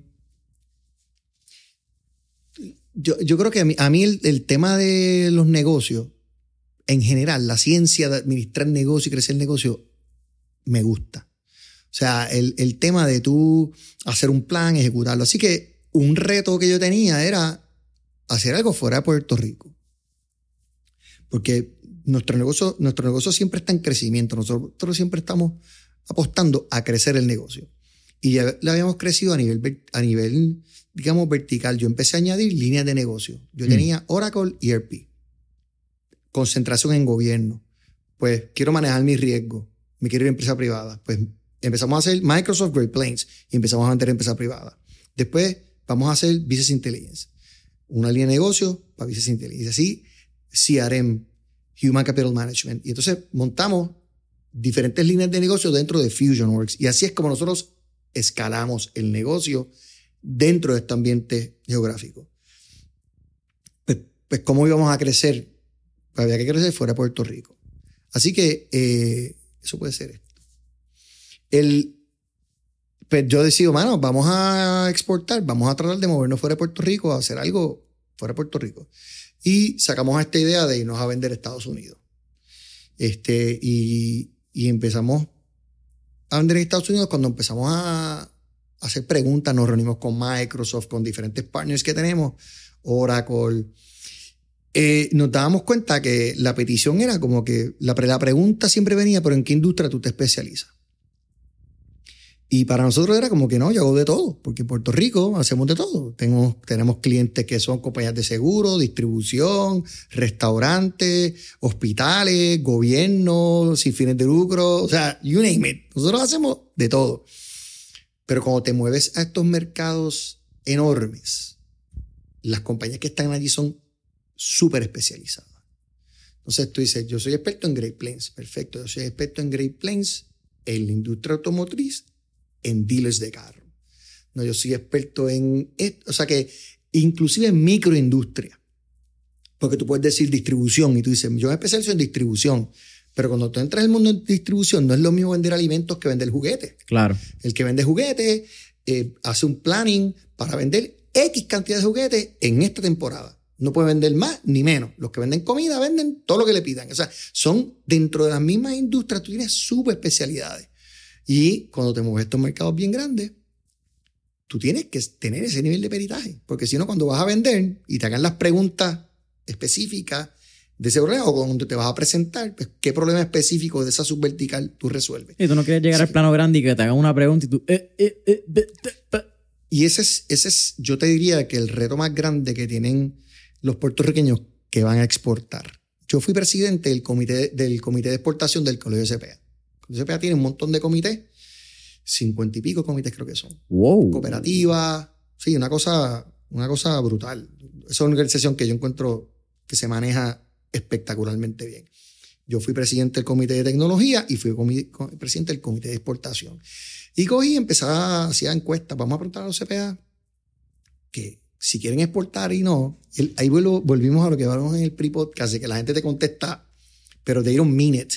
Tú le preguntas a un CPA, ¿quieres exportar? Y te va, a, te va decir que sí, pero no está dispuesto a hacer nada por exportar. O sea, este, y, entonces, y claro, el CPA es como el café. No dan para el trabajo que hay en Puerto Rico. El café no da, hay que importar, pues lo mismo, tú sabes. O sea que es difícil que un CPA pueda exportar porque no habemos suficiente. Este, y puedo entrar en temas más de la industria, de que, de que inclusive muchas firmas CPA locales están afiliadas a firmas de CPA en Estados Unidos y no pueden exportar a Estados Unidos. Y exportar a Latinoamérica es un reto. Pero bueno, exportar a Latinoamérica es otro, eso es una maestría aparte. Eso, ahí yo necesito una clase. Pues el, el punto es que, nada, cuando el, punto iba que le preguntábamos a los CPA que qué es lo que diferencia su, su, su, firma y todos contestaban servicio de excelencia. Es que el que está operando en Puerto Rico no, no se entera de que hay que especializarse pocas veces. Es algo que no, no está en nuestro. Son pocas. Hay, hay una firma CPA, este, eh, colegas de nosotros, que tú preguntas por hospital y tú me vas decir, esta gente hace hospitales. Pero son pocas las veces que tú escuchas de gente que se especializa. En tu industria es peor. Tu industria es bien complicada porque si yo tengo un relacionista público que me hace trabajo a mí, yo no quiero que tenga un competidor mío. Por lo tanto, no se puede especializar. Básicamente, hay, ciertas este, profesiones que, que tú estás condenado a ser chiquito. O sea, tú no tienes forma de crecer, tienes un ceiling porque no, no te lo permite la propia industria. Así que el, el, el, el que considere exportar, del dicho al hecho hay un gran trecho, mano, y exportar es bien difícil. Puerto Rico tú estás acostumbrado a par de cosas, y te voy a decir lo que tú estás acostumbrado, y tú no sabes. Y hablamos de esto en el programa. Tú no te das cuenta del network que tú tienes y el valor que tiene el network que tú tienes. Si le pudieras poner, si tú cuantificar lo que vale un network, los networks en Puerto Rico valen un dineral. Y curiosamente, el que viene de afuera y entra a Puerto Rico se le hacen fácil hacer network. Los tipos van a la placita, se dan tres palos con alguien y ya conocieron a alguien o, o se metieron en, en, tal club o en tal asociación y bastante rápido. El puertorriqueño le abre la puerta a la gente rápido. Yo me quedo oh, un montón de compañías, competidores que uno tiene aquí, que vienen, aterrizan, contratan un vendedor, lo ponen a vender y se acabó. Tienen un vendedor aquí corriendo y dan el servicio de afuera. Que ahí entramos en otras problemáticas y desventajas competitivas gigantescas que tenemos los que estamos en Puerto Rico. Porque yo, te, yo vendo aquí con puertorriqueños, pago taxes, pero el que viene de afuera vende aquí, da el servicio de afuera y no paga nada. El, el que lo contrata se autoimpone el 4% y salen esos chavos y ya está. Y entonces el puertorriqueño tiene ciertas desventajas y con todos estos países de Latinoamérica no tienes idea. Ahora mismo yo acabo de regalar de Costa Rica. Si yo vendo un dólar en Costa Rica, el costarricense se tiene que autoimponer un impuesto de 25% por ese dólar que va a sacar. Así que yo no puedo competir contra costarricenses allí. Pero ellos sí pueden venir aquí a dar servicio y se llevan el pesito allá gratis. Que son cosas que uno te ve, la cara y tú dices, esto no puede ser. No, es que, mano, y es uno, así. uno piensa a veces en, en- y pensando en, en la fuga de capital, ¿verdad? Que es al fin y al cabo lo que se Claro. llama. Y tú piensas en tus grandes monopolios o grandes industrias. Tú piensas en tu Sam's, tu Costco, tu Walmart, tu Home- como que estas estas multinacionales. Pero tú no piensas que la persona que quizás tiene una compañía en un país como esto, que simplemente traen un vendedor y un servicio, están creando una fuga de capital. Lo que pasa es que en vez de ser un nombre gigante que lo estábamos hablando y que tú ves el billboard y es Home Depot, Walmart, es un por ciento tan insignificante, pero de momento ese por ciento lo sigue multiplicando por 100 mil, 2 mil compañías que hagan eso. Y son muchos millones que se van de esta isla. Yo, yo quisiera saber si hay números de eso, si esto es algo que alguien monitorea, pero para mí esas son las conversaciones importantes. O sea, yo quisiera ir a la, a la barbería, que ya no voy, por razones obvias, pero y que la conversación sea esa, cuánto importamos, cuánto exportamos, dónde estamos perdiendo chavos, dónde es que está haciendo la fuga de capital. No, no veo esa conversación, que para mí es la conversación más importante que debemos tener los puertorriqueños, siendo una isla, es lo más relevante. No la, no la escucho. Y yo no creo que haya la data. Porque no le conviene al gobierno esta data. no, no sé si es que no le convenga. Yo creo que es un tema de, de que aquí están bregando con la política, lo que te decía La ahorita, politiquería, la politiquería, no la política, tú sabes, el, el chisme del día y de la calle y con ganar las próximas elecciones y qué hago. O sea, es como todo tan a corto plazo que, que yo creo que no hay espacio para tener estas discusiones. Pero para mí sería lo, lo, lo increíble. Porque, mano, muchos puertorriqueños salen, me da risa, salimos a exportar. ¿Tú sabes cuántos panas yo tengo que han ido a exportar a Dominicana? No venden un peso y terminan contratando gente en Dominicana para dar servicio en Puerto Rico.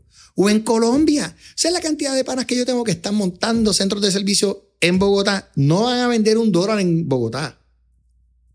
No es que voy a Bogotá a buscar clientes, no. Voy a Bogotá, busco expertise, gente más económica y de allá doy servicios a Puerto Rico.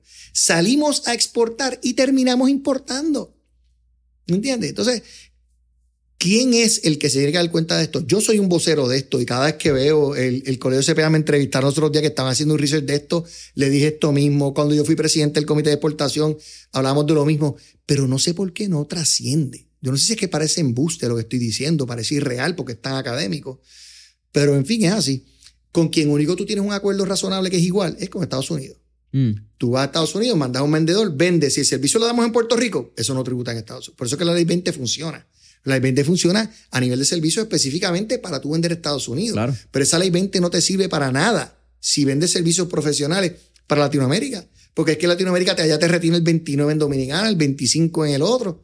Entonces no eres competitivo. Claro. Wow. En Estados Unidos funciona súper bien. Que déjame hacer una aclaración. Ley, 60 ley, ley 20, que ahora está dentro de la, la ley 60. Ley 20, exportación de servicios. Ajá. Ley 22, individuos eh, inversionistas que vienen a la isla. Dejándolo claro, porque esa ley 2022 me la mezclaron mucho y la gente no sabe los beneficios de cada uno. Es correcto. Eh, o sea, así to- que- lo- todo, toda con la, la- ahí el tema que yo trato de explicar y también hay mucha gente que no quiere entender. Te lo digo la verdad, porque yo explico esto y mil veces y tengo gente que le digo, "Eh, ¿cuántas veces más te voy a explicar lo mismo? Y hay O sea, gente que le gusta repetir burradas. Sí, no, y le gusta.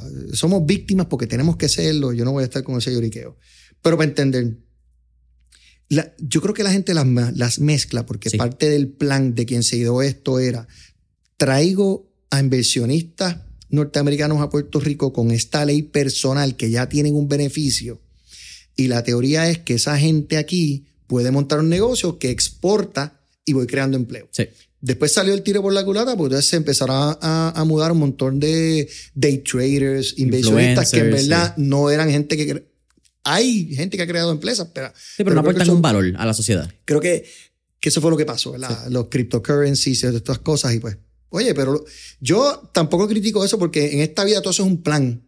Tú haces el A y nunca es el A. Montaste el plan y tuviste al B y fuiste al C. Yo creo que, pues mira, salió eso, pues entonces, ¿qué controles se puede poner para que no venga este tipo de, de, de, personas y venga este otro que es el que estamos buscando, ¿verdad? Claro. Oye, y al fin y al este cabo, la venta ha, sido una ley muy buena para muchas empresas puertorriqueñas. No, no, hay muchas empresas que han pasado que, por el podcast que son ley 20 y mucha gente no lo sabe. Y también yo pienso que es algo, eh, no creo que es malo, simplemente quizás puede ser la connotación no tan positiva de la situación, que es que compañías puertorriqueñas que se benefician de la ley 20 muchas veces ni siquiera dicen que son ley 20 por las repercusiones que pueden tener socialmente. Que, señores, esto es bien sencillo. En Puerto Rico hace falta traer dinero de afuera. Punto. Porque de otra manera nosotros vamos a crecer esta economía. La gente, los puertorriqueños tenemos que exportar. Tenemos que traer dinero, un dólar nuevo a nuestra economía. Pues ¿Cómo, ¿Cómo tú vas a coger una compañía que sale, invierte, se arriesga a traer dinero nuevo y cuando lo traiga le vas a quitar el 33% o el 37%? Entonces, make any sense. Tú tienes que promover eso. Oye, lo tributas como quieras porque tributas un 4, que es algo. Perdí un dólar nuevo.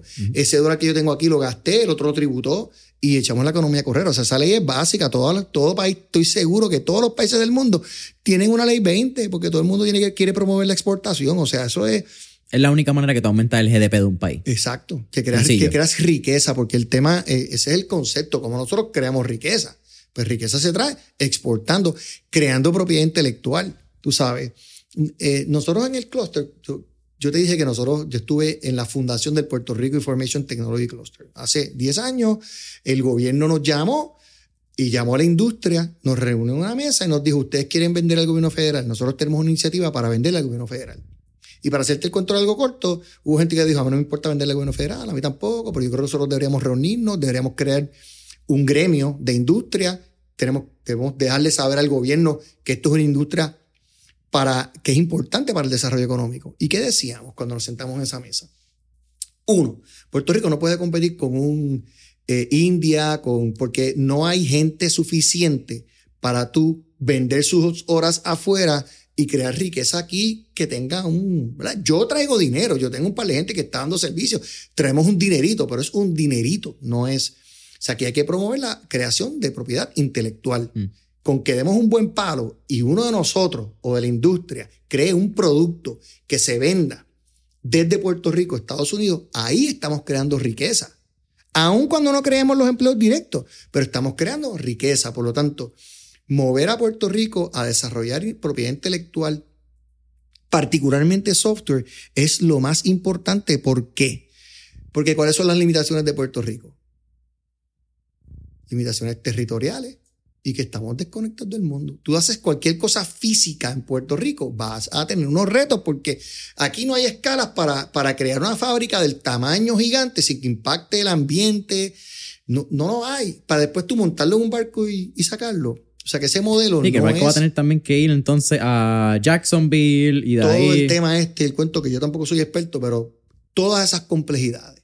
Pues, pues Puerto Rico tiene que crear la industria de software. Es la industria perfecta para Puerto Rico porque no tienes lo que eran limitaciones para ti como isla, desaparecen. Y es el tema más irónico porque es donde más capital humano creamos en Mayagüez y donde más se nos está yendo que, pero vuelvo y te digo, es un tema de libre competencia, de pertenecer a Estados Unidos, formar parte, es un reto. Tú eres una compañía local y tú vas a buscar gente en Mayagüez, mano, o sea, un ingeniero de Mayagüez cuesta un montón de billetes, tienes que conseguirlo, que, que no se quiere ir de Puerto Rico, porque le ofrecen dinero, sí. mano, y tienen derecho a irse también, o sea, es uno de los retos importantes y movimientos que yo estoy viendo muchos puertorriqueños yéndose y contratando gente de, de, Latinoamérica a unos costos más baratos porque ni el propio puertorriqueño está dispuesto a pagar lo que vale el de aquí. O sea, pregúntame por mi tarifa.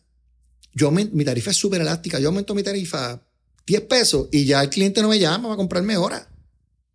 O sea, es súper elástica. Mira, mano, te aumenté la tarifa. Y lo primero que hace el control es, no hay problema. Gente, no se atrevan a llamar a FusionWorks y si van a llamar a FusionM, las horas tienen que pasar por mí. O sea, es bien difícil Complicado. subir tarifas, por lo tanto, es un reto subir sueldo y mucha compañía en Puerto Rico están, lo que te estoy diciendo, montando operaciones afuera, buscando labor más barata. Porque también mucha compañía de Estados Unidos está contratando puertorriqueños. Muy bien, es talento, le están ofreciendo buenos salarios y pues están empleando a los puertorriqueños. Y yo creo que eso es lo que está pasando, por eso está todo, yo no sé, porque yo no soy economista, pero Puerto Rico está impagable, los restaurantes están inmanejables, el costo de vida está a otro nivel. ¿Por qué? ¿Y por qué el puertorriqueño puede seguir pagando esta magnitud de dinero? Pues, mano, un montón de compañías que montan una ley 20 aquí, le pagan tremendo salario porque no pagan contribuciones, lo usan. Funciona el plan. Lo que pasa es que habemos otros que tenemos otros retos. No puedo pagar ese salario. Este, pero algo de eso tiene que estar pasando. Yo no sé cuáles son los números, pero o sea, no son solamente los ley 22, que son como 2.000. Aquí los puertorriqueños de alguna manera se están gastando, ganando más dinero. Sí, sí, sí, una manera. Sea formal o informalmente, ah, está habiendo un movimiento de capital que es la cual estamos subsistiendo, eh, subsistiendo, porque. Ah, yo no sé, yo creo que este tema termina en un tema de hasta cuánto vamos a llegar a Hawái, gastos, no, no, yo costos. no me voy por esa. Yo te explico los retos. Pues los retos son, tú, uno, las oportunidades. Si Puerto Rico se convierte en, en- en un lugar donde se conoce el desarrollo de software como algo importante, que tenemos las capacidades y desarrollamos nuestro propio software. Yo tengo un pana que es cliente mío, que fue fundador del Cluster, Néstor Figueroa de Nagno, y si no los he entrevistado, tremendo tipo. Ellos tienen un software para manejar la información de los planes médicos y el tema de las estrellas de Medicare, le ha ido súper bien y ya tienen este, un negocio en Estados Unidos y no sé cuánto han vendido afuera. Pues, mano, este tipo tiene un asset que crea una riqueza más allá de dos o tres horas que se puedan vender. Pero esos tipos necesitan apoyo. Las leyes de Puerto Rico lo apoyan. Ley 73 de manufactura de soft, de manufactura, ley 20 para exportación. Good, mano, están bien. Apoyo adicional.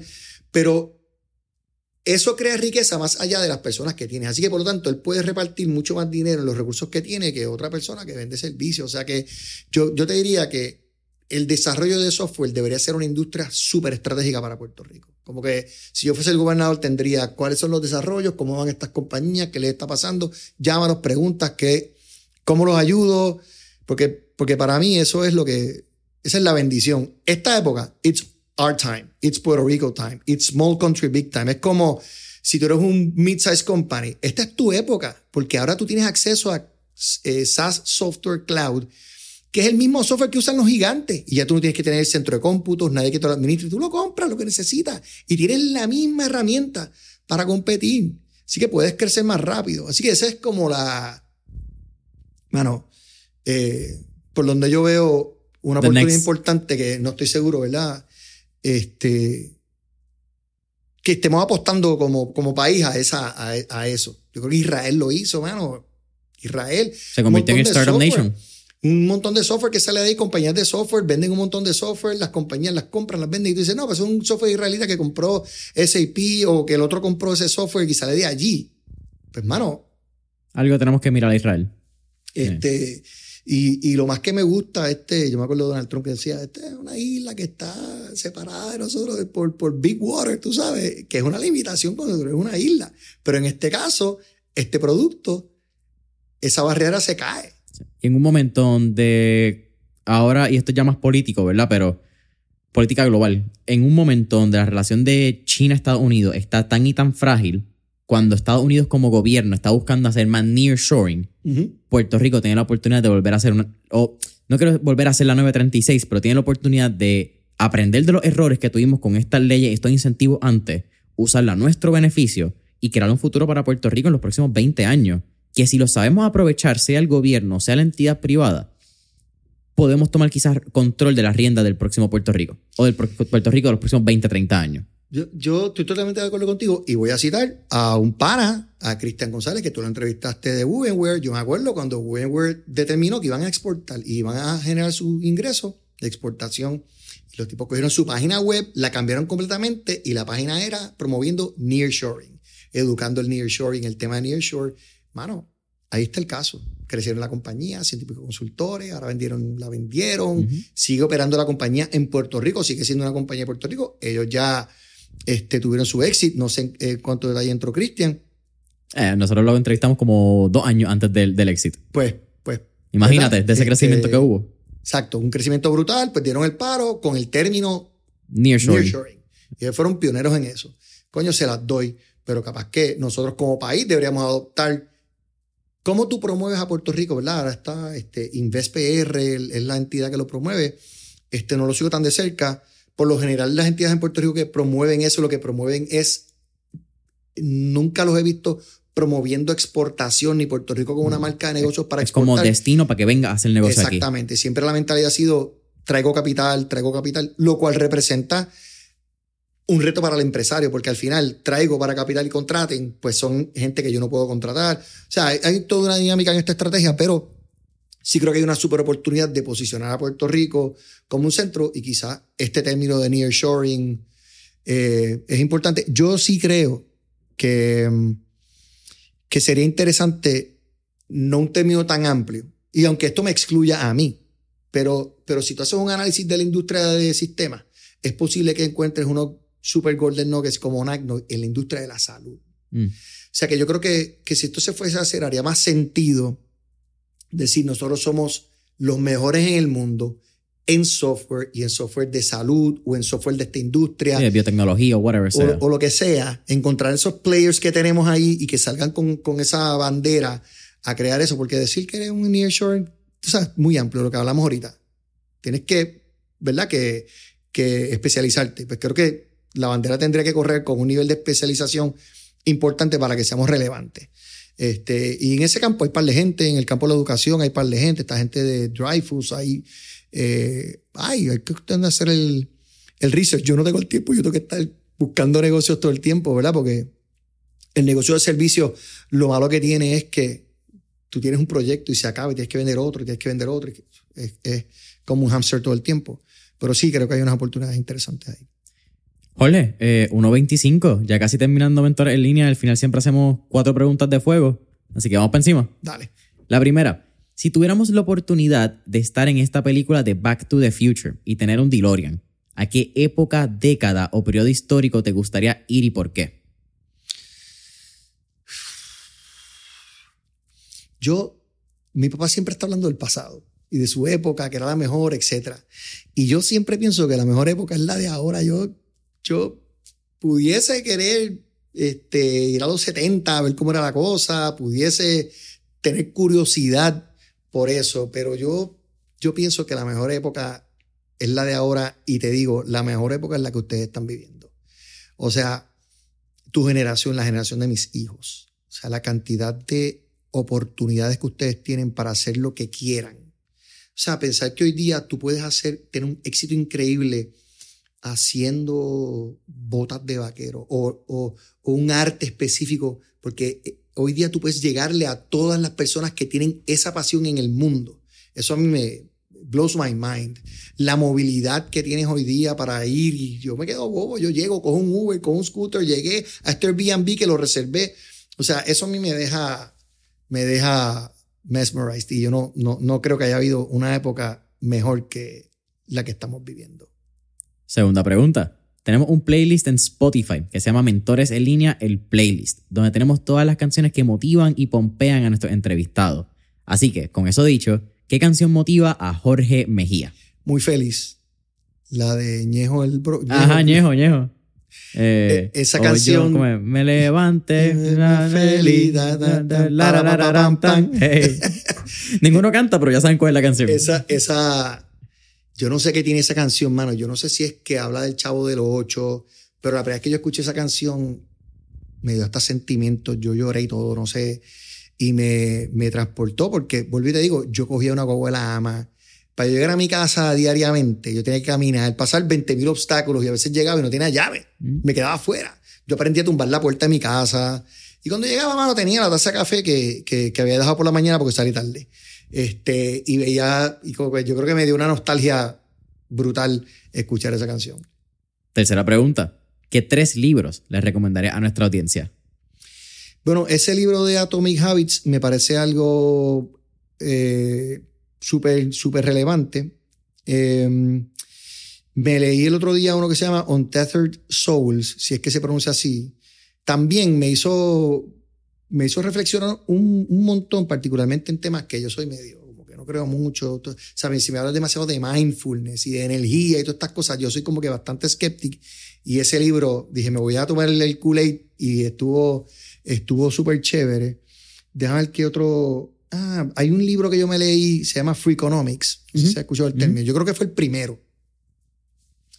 El primero. Eh, y hablaba de por qué los maestros hacen pillería en los exámenes, por qué los sumo wrestlers, eh, por qué un realtor nunca te va a conseguir la mejor comisión, mano, y todas estas teorías.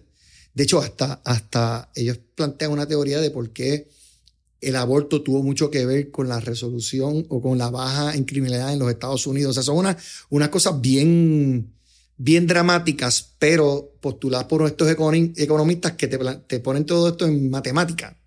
¿Verdad? Y te hace, te hace pensar. Ese libro a mí me, me, me chocó bastante. Fue súper controversial, pero. Me encanta. Está súper bueno. No me lo he leído, pero ahora que tú dices eso, a mí, algo yo fui una, una, persona bastante política en escuela superior porque yo fui parte de Naciones Unidas y yo competí en circuito nacional y toda la vaina. Eh, fui afuera, gané, estuvo súper cool. Pero cuando llegué a la universidad, llegué a la UP y dije, jeje, política aquí no funciona. Mm. Pero cuando tú empiezas a ver los efectos económicos que tienen políticas, ¿verdad? Públicas, como, cuando son como el aborto, eh, lo que fue el sufragio de la mujer, de que la mujer pudiese votar, eso aumentó entonces el derecho y aumentaron los rates de divorcio. Hay unos efectos o una política pública que tiene unos efectos tan grandes en la sociedad. Que nadie se imaginaba. Y eso está bien cool, así que ese lo voy a apuntar para mí. Pues ese librito te va, te va a borrar la cabeza. Te va a borrar la cabeza porque los planteamientos que se hacen y cómo lo comprueban, pues verdaderamente te convencen. Yo no sé si verdaderamente, pero, pero, pero la manera que hacen los planteamientos está sólida. Ole, ¿cuál es tu última pregunta? ¿Cuál sería tu último tip o recomendación para nuestra audiencia?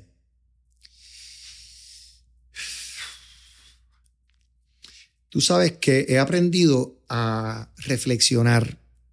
Yo em, he vivido una buena vida, he, estado en la batalla, pero lo que te decía, cuando entré a EO, Entrepreneurs Organization, hay una cosa que hacen que todos los meses tú te tienes que reunir con un grupo y llenar un papel sobre las cosas más importantes en tu vida del, del, mes anterior. Y esa disciplina de detenerme, porque si no lo llenas entre el mismo grupo se autoimponen penalidades y tenemos como una constitución y si no lo entregas por escrito el día anterior, tienes que pagar. Entonces, te, estás obligado, punto. Esto no, es, no se juega con esto. Tienes que sentarte y escribir lo que llaman ahí el 5%, o sea, lo más, lo más importante en tu vida que vas a compartir con estas personas. Negocio, familia y personal. Así que tienes que estar como pendiente de lo que pasa en tu vida para llenar tu 5%, tus reflexiones. Y eso tiene un poder bien importante en tu lograr tus metas, tus objetivos, en encontrar la felicidad. Y, y yo te diría que eso para mí ha sido algo game changing. poder ir al gimnasio durante dos años corrido, algo que yo no hacía hace un montón de tiempo, como tú decías, sin que fuese una meta de que quiero rebajar 10 libras, sino como hacerlo como un lifestyle y seguir yendo y no quitarte entre otras cosas, ha sido súper importante. Y, y eso a su vez te lleva a entender, estudiar lo que es la felicidad, estudiar qué conceptos son los que hacen el trigger o felicidad o, o digamos que te quite el estrés. Eso, tener eso bastante claro me ha ayudado un montón y me está ayudando. Yo tengo hasta una matriz de 17 cosas que impactan la felicidad y entonces tú pones ahí el número, cómo estás hoy, después cómo has mejorado y qué acciones vas a tomar. Está medio nerd, yo no soy tan, tan, tan nerd, pero la hice. Entonces hay temas de si estoy procrastinando o no, cómo está mi relación con los, los seres que más cercanos a mí y un sinnúmero de cosas que...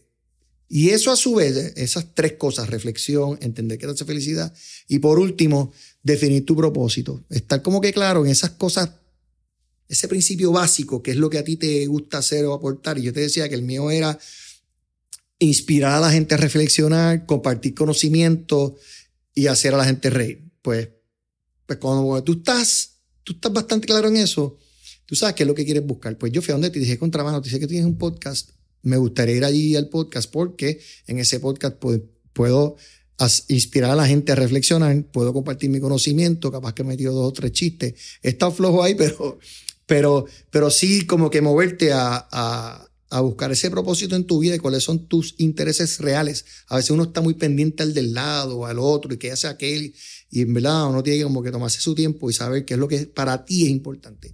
Y ahí facilitas la toma de decisiones. Boom. Ole, para mí ha sido un placer, un honor tenerte. Eh, no solamente la entrevista, agradezco también el pre-podcast session, agradezco la conversación, el acercamiento. No va a ser la primera, bueno, es la primera, no va a ser la última. Eh, y de verdad agradecido por el conocimiento. Creo que falta gente que tenga 20 plus años de experiencia en esto, que tenga la capacidad de, de sentarse y no con la dicha de decir, mira, sí, nosotros hacemos esto, hacemos esto, como una promoción que a veces sucede, sino de invitar a la gente a reflexionar y, y impartir conocimiento. Como que simplemente sin esperar nada a cambio. Así que agradecido por eso y agradecido por todo el conocimiento y las conversaciones que faltan también. Bueno, cuando quieras, tú sabes que esto, ya tú sabes que este es mi propósito, así que cuando me digas, yo voy a estar ahí. Cuenta conmigo, ha sido un placer. Igual conocerte a ti, ver cómo estás emprendiendo y todo este, este mundo que has montado aquí, el peritaje que tienes en tu negocio, porque esto será una entrevista, pero detrás de esto hay una empresa y alguien que está montando algo con sentido sustentable, me parece súper bien. Así que para mí igual ha sido un placer. Ole, gracias.